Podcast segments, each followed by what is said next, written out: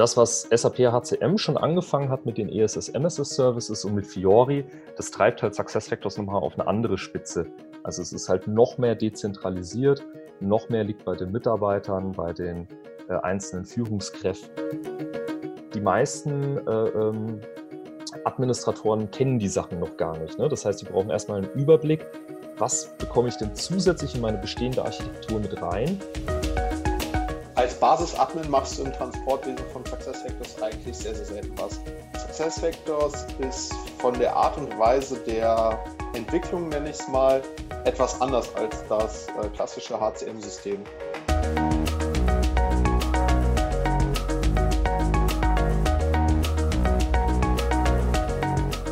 Hallo und herzlich willkommen. Willkommen zum RZ10 Podcast für SAP Basis und Security. Mein Name ist Tobias Harmes und heute beschäftigen wir uns mit dem Thema Success Factors.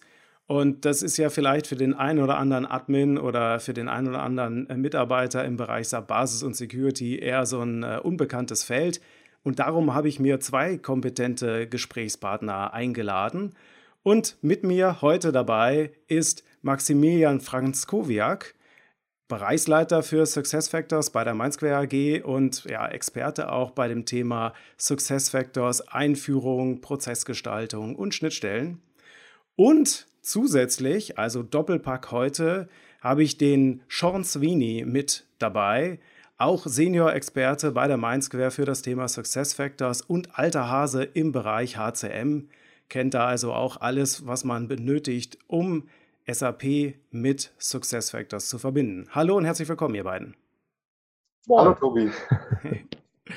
So, also, ähm, weil wir uns überlegt haben, dass wir jetzt nicht hier durcheinander alles machen wollen, ähm, habe ich mir überlegt, äh, ich habe äh, getrennte Aufgaben für euch, äh, mhm. wo ihr eure, eure Kompetenz voll ausspielen könnt. Und zwar äh, Sean, äh, dich möchte ich gerne mal fragen ähm, zum Thema, okay, wie, wie startet man eigentlich mit SuccessFactors und äh, wie kann man da ja, ich sag mal, ähm, seine Infrastruktur, äh, seine bestehende SAP-Landschaft anbinden an SuccessFactors? Wo, wo mhm. startet man da eigentlich? Und äh, Max, äh, für dich habe ich gleich noch das Thema, äh, wie, äh, wie sehen eigentlich Berechtigungen in SuccessFactors aus? Ja? Also wir haben uns zwei potente Themen äh, mitgenommen und ähm, ja, ich freue mich schon darauf. Sean, wollen wir, wollen wir starten? Meine Frage an dich wäre, äh, sag doch mal, wenn ich jetzt von SuccessFactors überhaupt keinen Plan habe und jetzt ja. noch nie was davon gehört habe, äh, was wäre denn so, ich sag mal, die Elevator Pitch Kurzbeschreibung, was ist eigentlich SuccessFactors? äh, SuccessFactors ist ähm, das HR-Modul, was nicht nur deine Mitarbeiter verwaltet, äh, sondern was sich insgesamt äh, voranbringt, äh, das maximale Potenzial rauszuholen und das auch noch bei glücklichen Mitarbeitern. Okay, du hast das äh, äh, direkt aus der Werbebroschüre ähm, abgelesen von SAP, denke ich mal. Ja. So, jetzt aber, jetzt aber im Ernst. Also, nee, tatsächlich, äh, äh, tatsächlich ist es so, also die, die, haben ja nicht umsonst ihr, ihr Ding auf HXM umgenannt, wo sich ja die meisten Kunden schon fragen, wo kommt jetzt das X her, weil vorher heißt ja alles irgendwie SAP HCM und so weiter. Äh, und da war ja der Fokus halt Capital Management, dass ich sage, ich verwalte eigentlich die Leute äh, und im HX äh, Experience geht es halt wirklich darum, das Maximale nicht nur rauszuholen, sondern so, dass die Mitarbeiter halt auch Spaß bei der Arbeit haben, äh, gebunden sind und Work-Life-Balance da auch einen Teil mitspielt. Also ja, klar, ist ein bisschen Marketing-Sprech, aber ähm, insgesamt steht SuccessFactors komplett dafür. Also sowohl in den Prozessen als auch wie es aufgebaut ist und wie die äh, Release-Logik und so weiter ist. Ja, aber äh, jetzt äh, sag doch mal, vielleicht noch mal ein bisschen weiter davor, äh, ja. ähm, Success Factors, wo, wofür brauche ich das? Also klar, es ist halt irgendwas mit Personal zu tun, aber äh, ja. kannst du also vielleicht noch mal für echt äh, heute Morgen aufgewacht und das erste Mal von Success Factors gehört, ähm, äh, beschreib mal, ne? wir, wir, haben jetzt kein Screensharing, beschreib mal, ja. was, was kann man da machen? Also mal so was ich machen kann, ist, was ich grundsätzlich auch erwarten würde, ich kann meine Mitarbeiterdaten verwalten. Ich kann erkennen, äh, wo habe ich eventuell Lücken in meiner Nachfolgeplanung. Ich kann äh, meine, äh, äh meine Jahresgehaltszahlungen kann ich äh, transparent verwalten, Budgets fürs nächste Jahr vergeben, äh, die in Bonuszahlungen runterbrechen. Ich kann Jahresgespräche führen. Ich kann Lerninhalte, Online-Lerninhalte und Offline-Lerninhalte anbieten über das Tool. Und ähm, was vielleicht auch ein Unterschied ist, wo ich sage, ja gut, das kann ich irgendwie auch im SAP HCM, da habe ich eine LSO, ich habe eine PA, ich habe ein OM. Ähm, das, was SAP HCM schon angefangen hat mit den ESS MSS Services und mit Fiori, das treibt halt SuccessFactors nochmal auf eine andere Spitze. Also es ist halt noch mehr dezentralisiert, noch mehr liegt bei den Mitarbeitern, bei den äh, einzelnen Führungskräften oder Matrix-Verantwortlichen. Äh, und die Personalabteilung ist wirklich wesentlich, wesentlich mehr fokussiert auf die Strategie, als es beim SAP HCM mittlerweile eh schon der Fall ist. Das heißt also, der Trend äh, oder, oder SuccessFactors ist ein Werkzeug, mit dem Anwender noch mehr selbst sozusagen, also sich Personaldaten, Zeiterfassung, was auch immer, Urlaubsanträge und so weiter noch mehr stärker machen können genau. und jetzt äh, neu auch in sexy. Oder also würde ich mal richtig. vermuten jedenfalls, weil es scheint ja nicht in der SAP-GUI zu laufen, oder? Also wo, wo wird nee, das nee, verwendet? Äh, das ist, äh, das basiert, äh, ähm, also wer Fiori schon im Einsatz hat, das ist die gleiche Technologie, die da unten drunter ist, also SAP UI5, ähm, also im Prinzip HTML5, CSS und alles, was ich damit so machen kann, mit den Guidelines, die wir eben aus dem Fiori-Bereich kennen.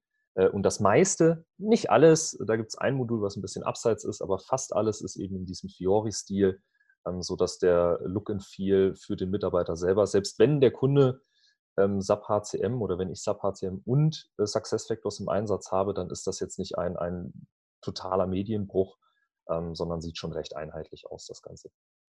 Gut, also äh, ist wohl etwas, was ich sag mal dann ähm, durchaus interessant ist dann, ne? weil dann vielleicht auch der Fachbereich oder die Personalabteilung da irgendwie entlastet wird. Also äh, strategisch scheint es ja auch ein Ding zu sein, weil also man hört es immer mehr. Jetzt, wenn ich jetzt als Sub-Admin äh, dann äh, jetzt die freudige Botschaft bekommen habe, wir wollen jetzt auch das mit dem Success Factors machen. Ähm, mhm. Wo würde ich denn jetzt mal anfangen? Also was wäre denn so deine Empfehlung für, für Einsteiger, ähm, wenn es jetzt auch ein bisschen darum geht, ja, meine bestehende Landschaft ähm, ich weiß nicht, schaltet man das dann um? Also sagt man, man schaltet jetzt SAP HCM ab und dann schaltet man äh, SuccessFactors an. Also was gibt es da für Komponenten, für Aspekte, äh, auf die ich achten muss? Ja, ja? wo fange ich an? Äh, genau sich die Frage zu stellen.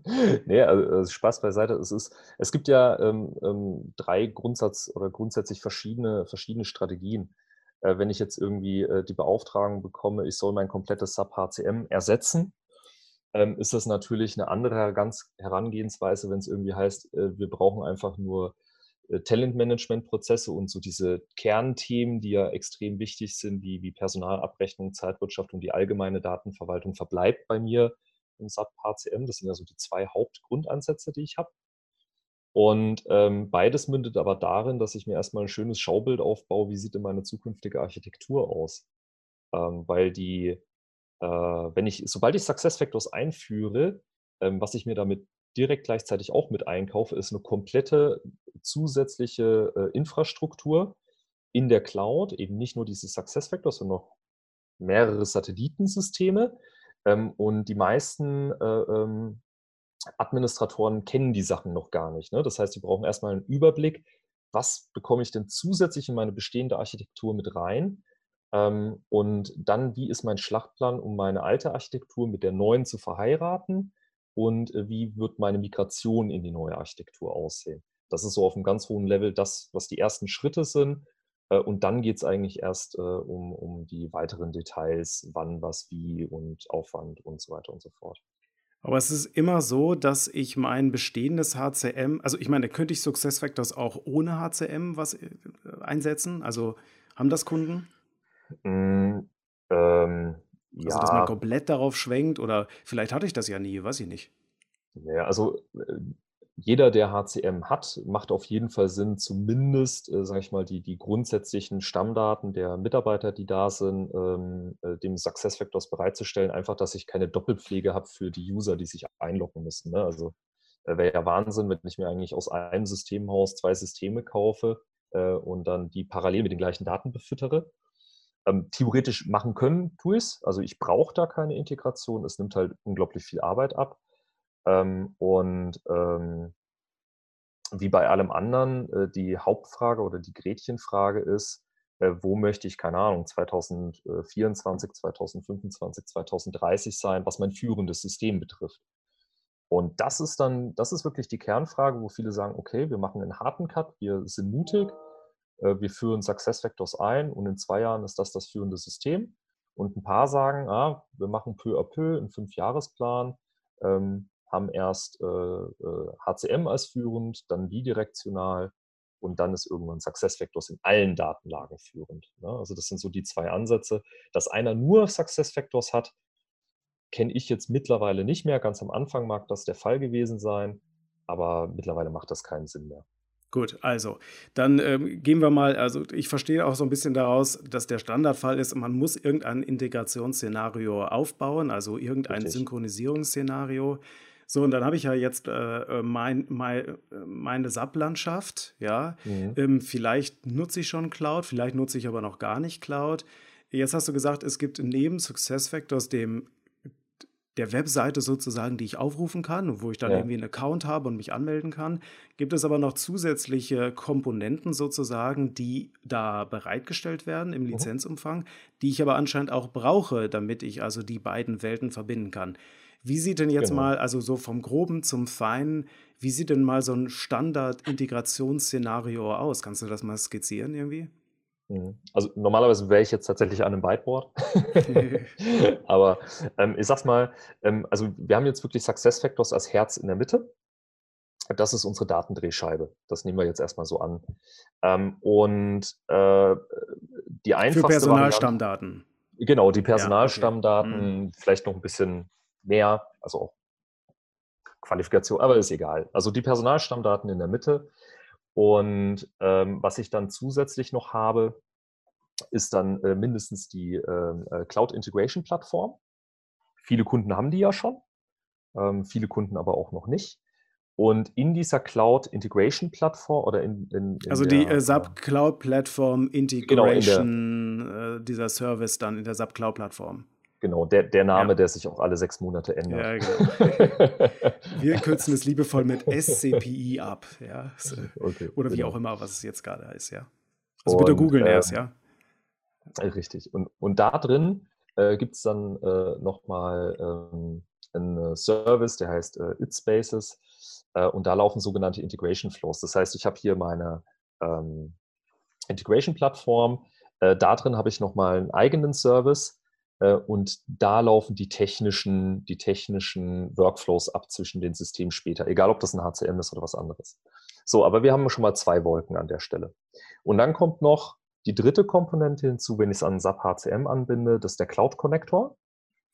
Äh, den muss ich dann installieren. Den dürften die wenigsten Kunden haben momentan.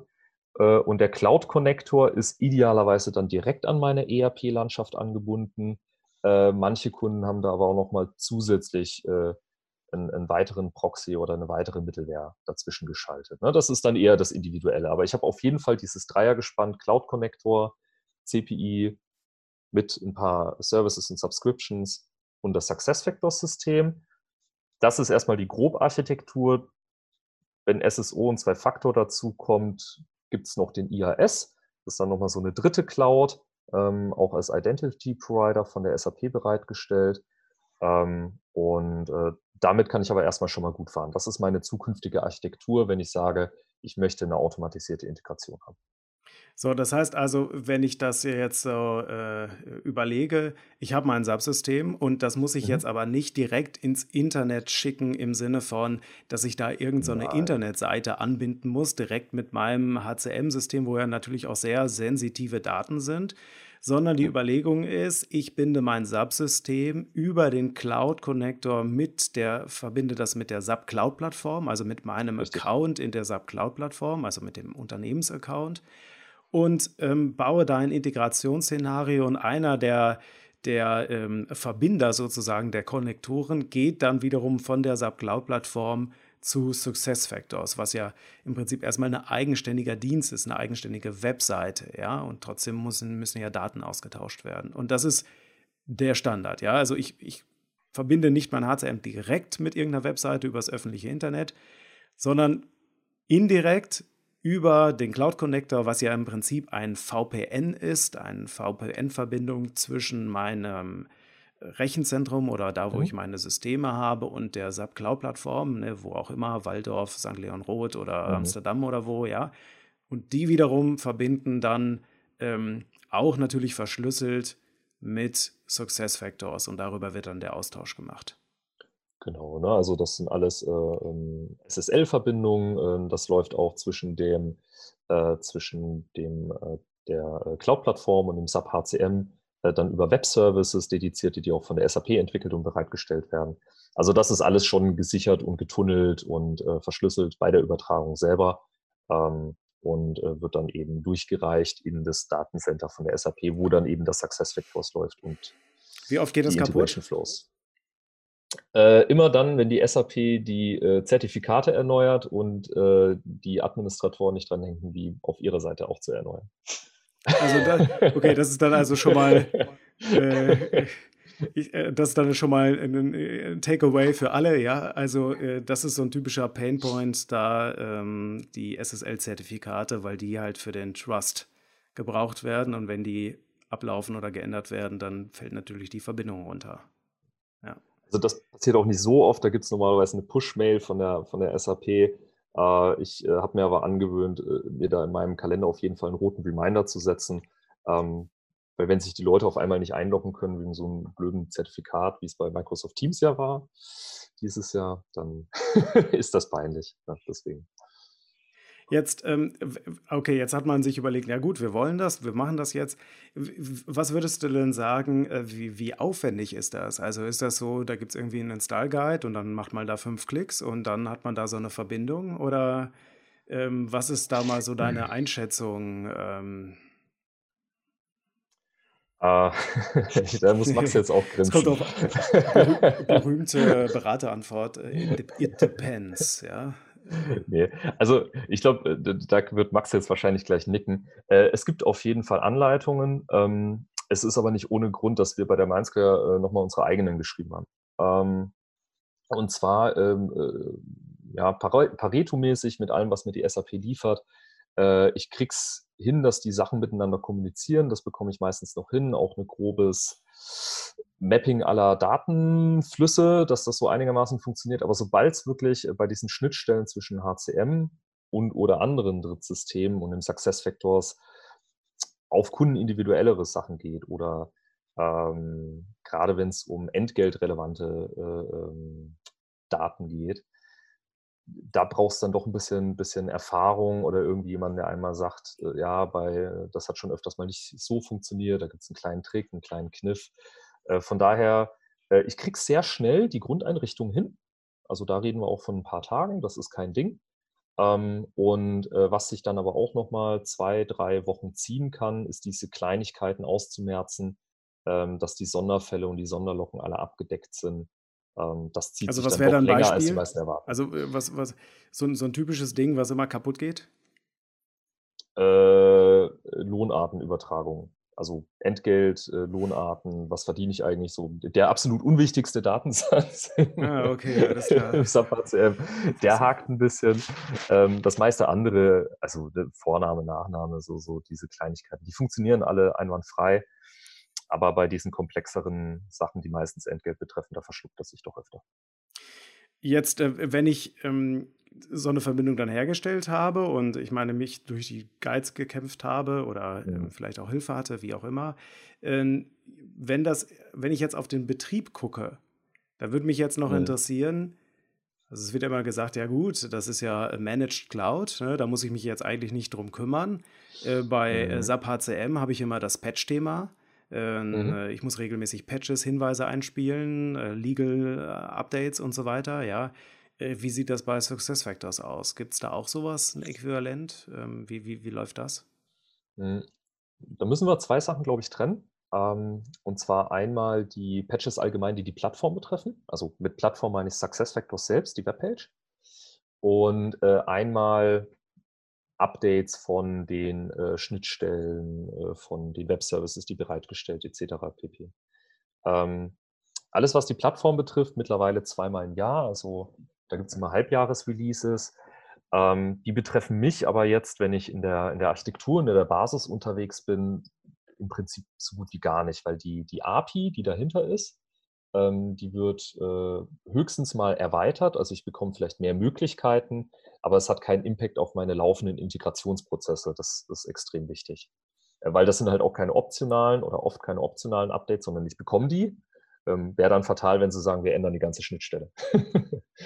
und ähm, auf der anderen Seite, äh, gerade wenn ich SAP HCM anbinde, die Themen, die ich da natürlich habe, die sind in den ganz normalen Release-Zyklus von meinen, von meinen äh, HR-Patches mit drin.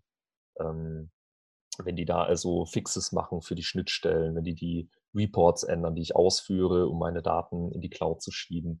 Ähm, ja, also auf, Hard, auf äh, SuccessFactors äh, Seite machen die das. Also aber auf HCM-Seite muss ich das machen, klar. Aber auf SuccessFactors-Seite, wenn die da jetzt irgendwas fixen, da, das ist, ist passiert einfach. Genau, also ähm, ich habe da so eine Webseite, da gucke ich mir dann die 200 Fixes an, die gemacht wurden in diesem Halbjahr. Äh, weiß dann, okay, ich bin informiert.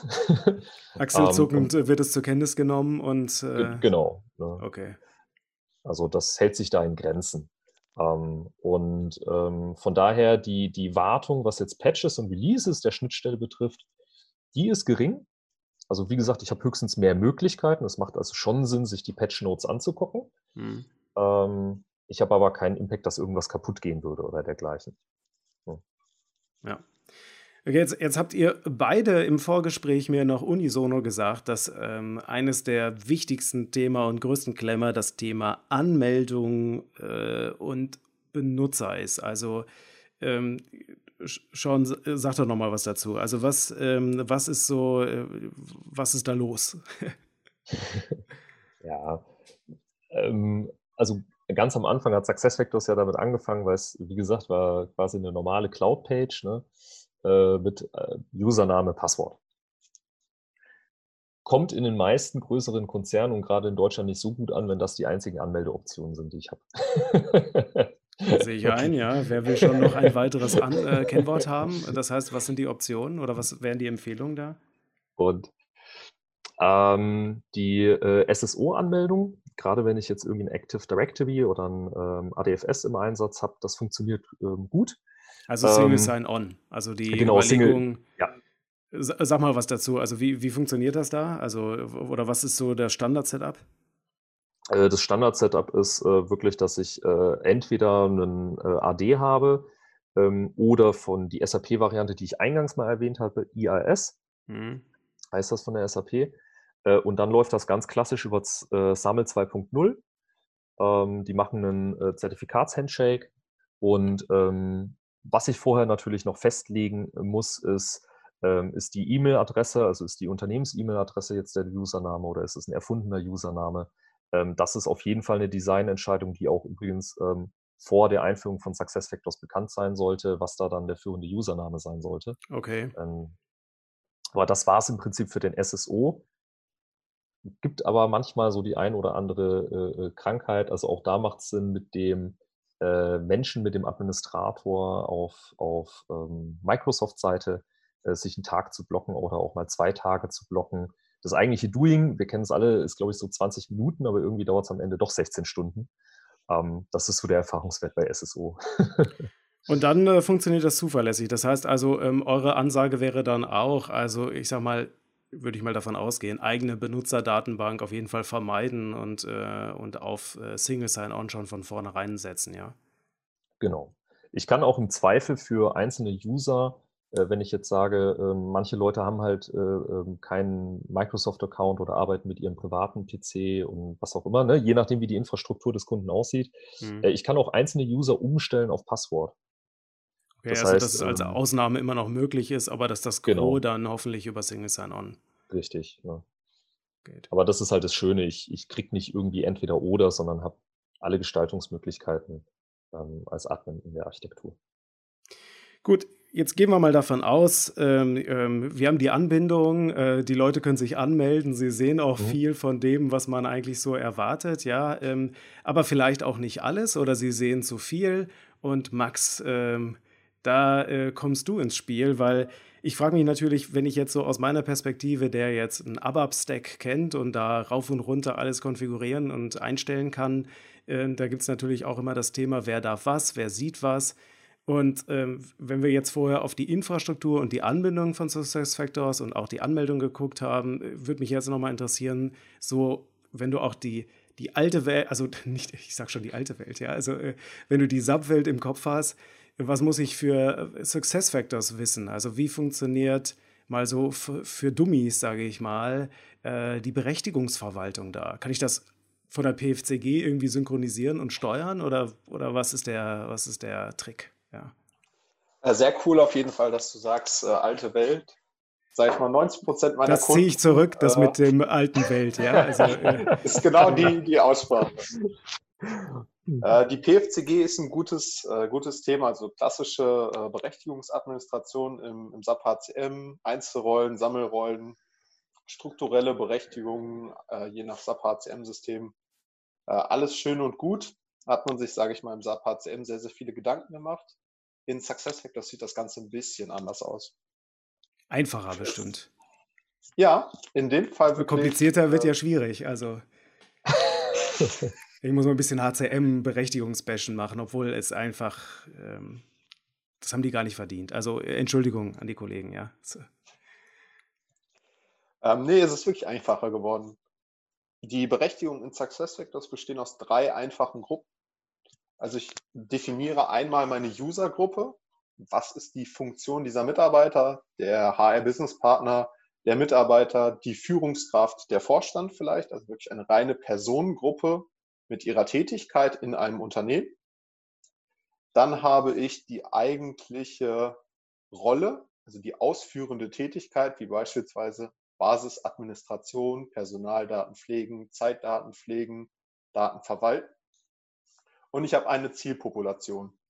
Also für wen darf ich konkret eine Änderung beispielsweise durchführen? Und diese drei Einzelbausteine werden dann eben miteinander verheiratet.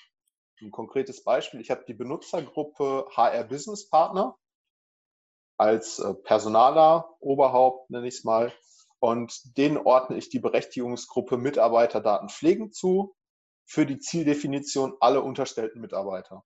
Und somit erhält der HR Business Partner die Berechtigung, Mitarbeiterdaten für alle unterstellten Mitarbeiter, die direkt unter ihm oder zwei, drei, vier, je nachdem wie tief im Unternehmen es zugelassen wird, Daten pflegen zu dürfen.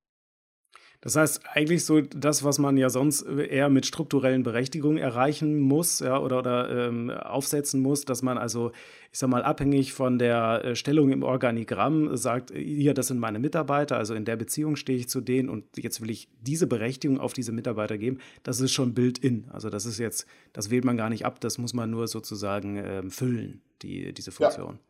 Einfach in einem, in einem einfachen Dropdown kannst du es dir wirklich vorstellen äh, als Zielpopulation, also für wen sehe ich was, kann ich auswählen. Alle Ebenen unter mir, Ebene 1, 2, 3, 4, äh, darf ich vielleicht auch Punkte für mich selber ändern und äh, fertig ist die Sache. Eine Berechtigungsadministration in SuccessFactors ist aus meiner Erfahrung deutlich einfacher als die im SAP HCM. Okay, das sind ja schon mal gute Nachrichten, denke ich mal, für die, für die meisten Zuhörer ja, und Zuschauer. Ähm, was sind denn so, ähm, ich sag mal, die typischen Fallstricke, die du gesehen hast äh, bisher, wenn jetzt Unternehmen auf dieses, äh, auf SuccessFactors umsteigen oder, oder einsteigen? Ne? Also ich sage schon wieder umsteigen. Ja? Es ist, nein, es ist ja eine Verbindung von, von der SAP-Welt äh, zu SuccessFactors, aber was sind so die typischen Stolpersteine? Ähm, da gibt es zwei typische Stolpersteine, die mir sehr, sehr häufig vorkommen. Das ist einmal aus dem äh, SAP-System, nenne ich mal das klassische SAP-All-Thema für beispielsweise Notfall-User, äh, für technische User, wenn es beispielsweise um die Administration geht bei einem Patch. In SuccessFactors gibt es dazu ein, ein ähnliches Pendant, äh, sozusagen ein SuccessFactors All. Äh, da ist aber die kleine Besonderheit, wenn ich zum Beispiel ein äh, neues Objekt oder im, HCM einen neuen Infotyp anlege, habe ich zwar meinen SuccessFactors All, ich habe das Objekt als, als Berechtigter angesehen, sobald es aber gespeichert ist, sehe ich es nicht, obwohl ich diese All-Funktion habe. Also ich habe sozusagen automatisch, wenn neue Objekte da sind, einen Schutz, dass ich dann auch meiner Super-Admin-Rolle diese Berechtigung, das Objekt, was ich selber erstellen konnte, erst dann wieder zuweise, dass ich es auch sehen darf. Also, also man, man, man, könnte am Anfang einer Implementierung jemand ein, ein uh, SuccessFactors All geben und am Ende würde der aber vieles von dem nicht sehen, was in der Zeit entwickelt und, und ausgerollt worden ist. Genau. Okay. Das, ähm, in meinem Kopf bildet sich das große Wort warum, aber ähm, es gibt wahrscheinlich einen Grund, ja. Also äh, wird das designtechnisch verwendet? Also ist das, äh, kann das in einem Konzept vorkommen, dass man das braucht? So? Äh, das ist historisch gewachsen, sage ich mal. Ach, das sind die besten Berechtigungen. Äh, SuccessFactors war ursprünglich aus den USA ja dazugekauft von der SAP und dort war es eben ursprünglich mal vorgesehen, es gibt genau eine Instanz, die, die produktive Instanz auf der kann ich laufend arbeiten und entwickeln. Ich möchte zum Beispiel, wenn ich an einem äh, Formular Änderungen mache, können meine bestehenden Mitarbeiter, die gerade damit arbeiten, weiterarbeiten, aber ich möchte vielleicht nicht, weil ich ja eine Instanz habe, dass sie direkt die Änderungen sehen.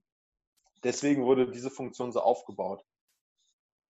Jetzt ist es so, in deutschen Unternehmen kennt man es ja ganz klassisch, dreistufige Systemwissenschaft, mindestens zweistufig. Äh, da gehen wir momentan jetzt auch immer mehr hin mit SuccessFactors. Also es ich kenne keinen Kunden, der nicht mindestens eine zweistufige SuccessFactors-Systemlandschaft hat. Dreistufig ist dort eher die Ausnahme. Also der klassische deutsch-europäische Ansatz, nenne ich ihn mal, mit der dreistufigen Systemlandschaft, zieht jetzt auch bei SuccessFactors ein. Okay, äh, das ist nochmal ein spannender Aspekt. Ähm, gut, bewegen wir uns einmal kurz von den Berechtigungen weg ähm, hin zur ähm, nochmal äh, quasi zur Architektur und gerade, also wenn es um das Thema Staging geht und äh, Softwarelogistik, mhm. wie funktioniert das da? bei, äh, bei SuccessFactors. Also du sagst, mehrstufig ist normal. wie, wie, würde da ein Transport aussehen? Also oder, oder wie, wie, sieht das aus? Oder muss, muss ich da als Basisadmin irgendwas machen? Als Basis-Admin machst du im Transportwesen von SuccessFactors eigentlich sehr, sehr selten was. SuccessFactors ist von der Art und Weise der Entwicklung, nenne ich es mal, etwas anders als das äh, klassische HCM-System. SuccessFactors selber teilt sich in drei Stufen auf. Also ich habe sozusagen mein Frontend, wo alle Mitarbeiter etwas sehen, also alle Anwender, alle Admins, die auf diese Oberfläche Zugriff haben. Dann habe ich eine zweite Stufe, das nennt sich in SuccessFactors das Provisioning. Dort äh, dürfen nur zertifizierte Implementierungspartner oder Mitarbeiter rein, für die ich eine extra SuccessFactors-Prüfung machen muss. Und die dritte Stufe ist dann wirklich die, die reine Datenbank, wie man sie aus dem klassischen äh, SAP-System kennt, worauf die Software läuft. Die obliegt alleine der SAP. Das, das heißt, ähm, also so ähm, Softwareanpassung macht man da eigentlich nicht. Das heißt, es ist eher so Konfigurationseinstellungen, die man dann transportiert. Und ähm, da gibt es dann aber jetzt auch nicht so eine Transportdatei, die von einem System ins andere geschoben wird, sondern das ist irgendwas, wo du dann logisch sagen kannst, und jetzt bitte live setzen oder wie muss ich mir das vorstellen? Teils, teils. Ähm, die Backend-Funktion, die du zum Beispiel auf deinem Testsystem für gut befunden hast, äh, ziehst du in deinem Backend eins zu eins nach, also sozusagen die Hintergrundkonfiguration konfigurierst du einzeln auf dem Produktivsystem nach und sagst, ich möchte zum Beispiel Funktion blauer Hintergrund, fand ich auf dem Testsystem gut, die hake ich auch auf dem Produktivsystem an. Äh, die Einstellung, die du im Frontend machst, da gibt es jetzt mittlerweile eine Art Transportschiene, wo du von deiner Testinstanz beispielsweise auf deine Produktivinstanz kopieren kannst oder äh, klassisch, wie man es aller Clone and Test bzw. Systemkopie kennt, die Möglichkeit von dem Produktivsystem aufs Testsystem runterzuklonen. Ah, das heißt also, es gibt äh, oder es wird gerade erst aufgebaut, so eine äh, Software-Logistik, dass man sagt, okay, eigentlich mache ich Änderungen nur an meinem Entwicklungssystem und dann sage ich, und jetzt bitte das live nehmen. Äh, aktuell muss ich in einigen Teilen das tatsächlich noch nachspielen. Also ich muss sozusagen die gleichen Haken setzen und sozusagen äh, virtuell die äh, äh, also zu Fuß sozusagen die Systeme synchronisieren. Okay, aber, genau. aber es gibt schon Ansätze, wie man das dann systematisiert da, ja. Okay. Da kann dir äh, Sean gerne sonst auch mal ein, zwei Spezialitäten. Es ist Seans Lieblingsthema, es nennt sich der Pac-Man. ist das äh, der ja. Package Manager sozusagen? Also kann man da. Ja, ah, okay. das ist die Übersetzung, der ist Package Manager. Ah, okay. Also es gibt halt zwei Sachen. Also das, was Max gemeint hat, ähm, was sie jetzt neu rausgebracht haben, also sagen wir mal Ende 2019, Anfang 2020 jetzt, ist, der, ist die Instant Synchronization, heißt das. Und da ist es so ein bisschen ähnlich wie jetzt äh, in, in, meiner äh, äh PTW, äh, dass ich wirklich Transportschienen anlegen kann. Also wo ich sage, welches System kommuniziert mit welchem System äh, und dann sagen kann, was soll transportiert werden. Ähm, und eine Möglichkeit, wie jetzt aber so Transporte auch von außen, ähm, zum Beispiel wenn ich jetzt in einem großen Konzern auch verschiedene Schwestersysteme hätte, also Schwester-Success-Vector-Systeme hätte, kann ich eben auch über den äh, ähm, Synchronization, in, über die Instant Synchronization machen. Und der Pacman, das ist nochmal was, was äh, wir als Implementierungspartner dann bekommen. Ähm, damit können wir dann auch, ohne dass wir jetzt vorbeifahren müssen, vielleicht idealerweise noch den Entwicklungsauftrag auf einem USB-Stick haben, ähm, laden den dann auf einem äh, internen äh, PC auf Steph, äh, schalten das da frei und transportieren das durch. Brauchen wir nicht, sondern wir können schön ähm, über diesen Pacman eben sagen, über ein Skript, bitte transportiere folgende XML-Dateien aus unserem System in das Zielsystem. Ähm, und da machen die ganz, ganz viel. Also die haben schon entdeckt, dass da ein großer Need ist und das wird immer mehr ausgebaut und äh, da kommen auch diese Halbjahrespatches, äh, können ihre Stärke ausspielen, weil jedes halbe Jahr kommen da Neuerungen, wie die Transporte einmal für den Kunden selber, aber eben auch für den Bezug von Software oder Softwarekomponenten von außen einfacher wird. Super. Ja, ähm, wir haben jetzt schon einige Bereiche. Ich, ich habe mal hier so, ich habe eigentlich so alle meine Sachen hier so äh, abgehakt. Ähm, Oh, ein, Punkt hatte ich noch, Max, nochmal äh, zu den Berechtigungen. Äh, wie sieht denn das mit dem äh, Provisionieren aus? Also nur weil ich jetzt die Berechtigung da ähm, habe, ähm, wie, wie kann das, kann ich das synchron halten mit meiner HCM-Landschaft? Also kann ich, gibt es da Funktionalitäten, dass ich sagen kann, ähm, wenn ich einen neuen User Müller-Meyer-Schmidt habe, ähm, der hat in meinem HCM-System folgende Berechtigung, der soll im Success Factors auch eine passende Berechtigung haben. Was ist da so die Strategie? Also ein direktes Tool dafür für die Verbindung gibt es nicht, aber es gibt Wege, das zu automatisieren. Also wenn du zum Beispiel jetzt deinen neuen User Müller hast, der tritt als neuer Mitarbeiter ins Unternehmen ein und du hast deine Berechtigung so eingestellt, dass beispielsweise eine Gruppe alle Mitarbeiter gibt, dann ist natürlich Müller als neuer Mitarbeiter automatisch in dieser Gruppe Mitarbeiter und erhält eben automatisch die Berechtigung für alle Mitarbeiter. Ist Müller vielleicht sogar eine Führungskraft, also ein, ein Manager, kann anhand dieser Position auch die Berechtigung für beispielsweise Führungskräfte vergeben werden oder wenn er ein Recruiter ist, also eine spezifische Unternehmensgruppe, die anhand von Kennzeichen die am Mitarbeiter vorgemerkt sind, können Berechtigungen automatisch vergeben werden. Das heißt, ich, ich muss nicht unbedingt alles manuell vergeben, weil das ist ja für mich dann ja auch ein, ein Sonderaufgabe oder für das User-Management, sage ich mal, wenn, wenn das irgendwie ausgelagert ist, diese Aufgabe, sondern es gibt auch die Möglichkeit, aufgrund von bestimmten Attributen dann zu sagen, so jetzt kriegt er diese Berechtigung, was mich ja dann schon erstmal von diesem Initialaufwand entlastet. Ne? Wahrscheinlich werde ich damit nicht perfekt jede ähm, Spezialberechtigung abhändeln können, vielleicht, ja, aber äh, das Gros, also ähm, ich sag mal, 4500 äh, User von 5000 äh, kann ich damit erschlagen, so verstehe ich das? Ja, das kannst du äh, definitiv. Was vielleicht zum Thema Berechtigung noch ein sehr, sehr interessanter Punkt ist, der für ja, wie soll ich sagen, für Basis-Admins ein bisschen ungewohnt ist, die ja klassischerweise viel mit Berechtigungsadministration zu tun haben. In SuccessFactors ist das eher weniger der Fall. In SuccessFactors wendet sich das Blatt so ein bisschen weg von der Administration durch die Software as a Service hin zu dem äh, Key-User-Konzept, dass die Fachabteilungen tiefer, technischer in der System-Funktionalität ja, sind und dass es eben sehr, sehr häufig vorkommt, dass man in den einzelnen Modulen, in den Success Factors arbeitet, wie, wie Sean das schon erklärt hat, mit der Nachfolgeplanung, mit der Fortbildung, in den Personal- und Fachabteilungen Leute so geschult sind, dass sie dort automatisch selber die Anpassung machen und auch die Berechtigungen vergeben können. Das heißt, das ist auch ein Punkt, der dann vielleicht wiederum ein Stück dezentraler wird, also nicht nur die Verarbeitung der Personaldaten sozusagen, dass jeder irgendwie so sein Ding managt oder von seinen Mitarbeitern, sondern sogar auch äh, die Berechtigung. Also wer äh, sieht da was, wer darf da was im, im Rahmen sozusagen, ja. Genau. Ja, sehr interessant. Ja, das könnte ja sicherlich dann auch nochmal eine Entlastung für viele Unternehmen sein, äh, die da im Moment sehr kleinteilig und äh, halt immer auch über den Helpdesk, über den Support, über die Basis ähm, Berechtigung vergeben müssen, ja.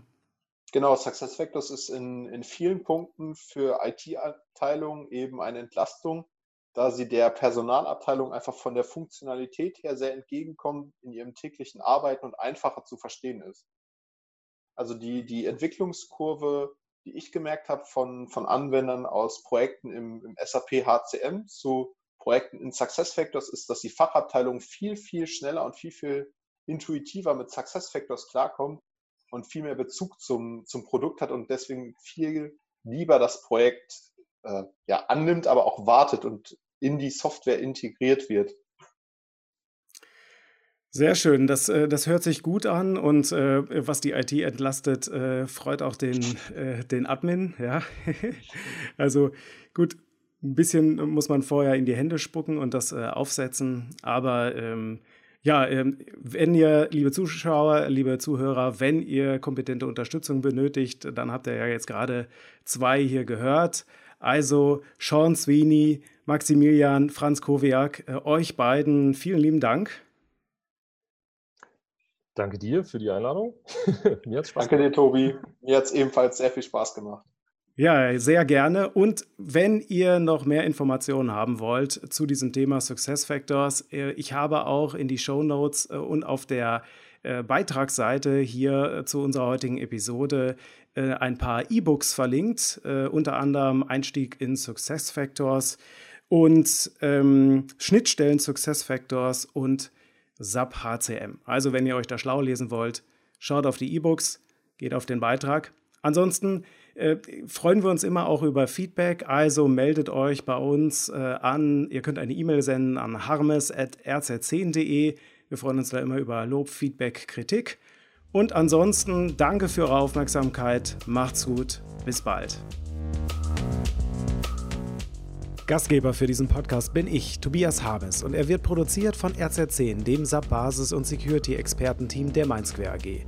Deutschlandweit helfen wir Menschen wie dir dabei, deine SAP-Landschaft stabiler und sicherer zu machen. Nochmal herzlichen Dank an meine Gäste Maximilian Franzkowiak und Sean Sweeney. Den vollständigen Artikel zu dieser Episode und auch alle anderen weiteren Episoden gibt es bei uns auf rz10.de. Übrigens haben die beiden mir im Nachgespräch noch eindringlich einen weiteren Tipp gegeben. Vorsicht bei der Verwendung eures eigenen Users für die SAP-CPI-Verbindung. Wenn ihr später das Passwort oder vielleicht sogar das Unternehmen wechselt, kann das einen plötzlichen Ausfall geben. Zum Schluss, es wäre schön, wenn du diesen Podcast weiterempfehlst. Danke dafür und fürs Zuhören.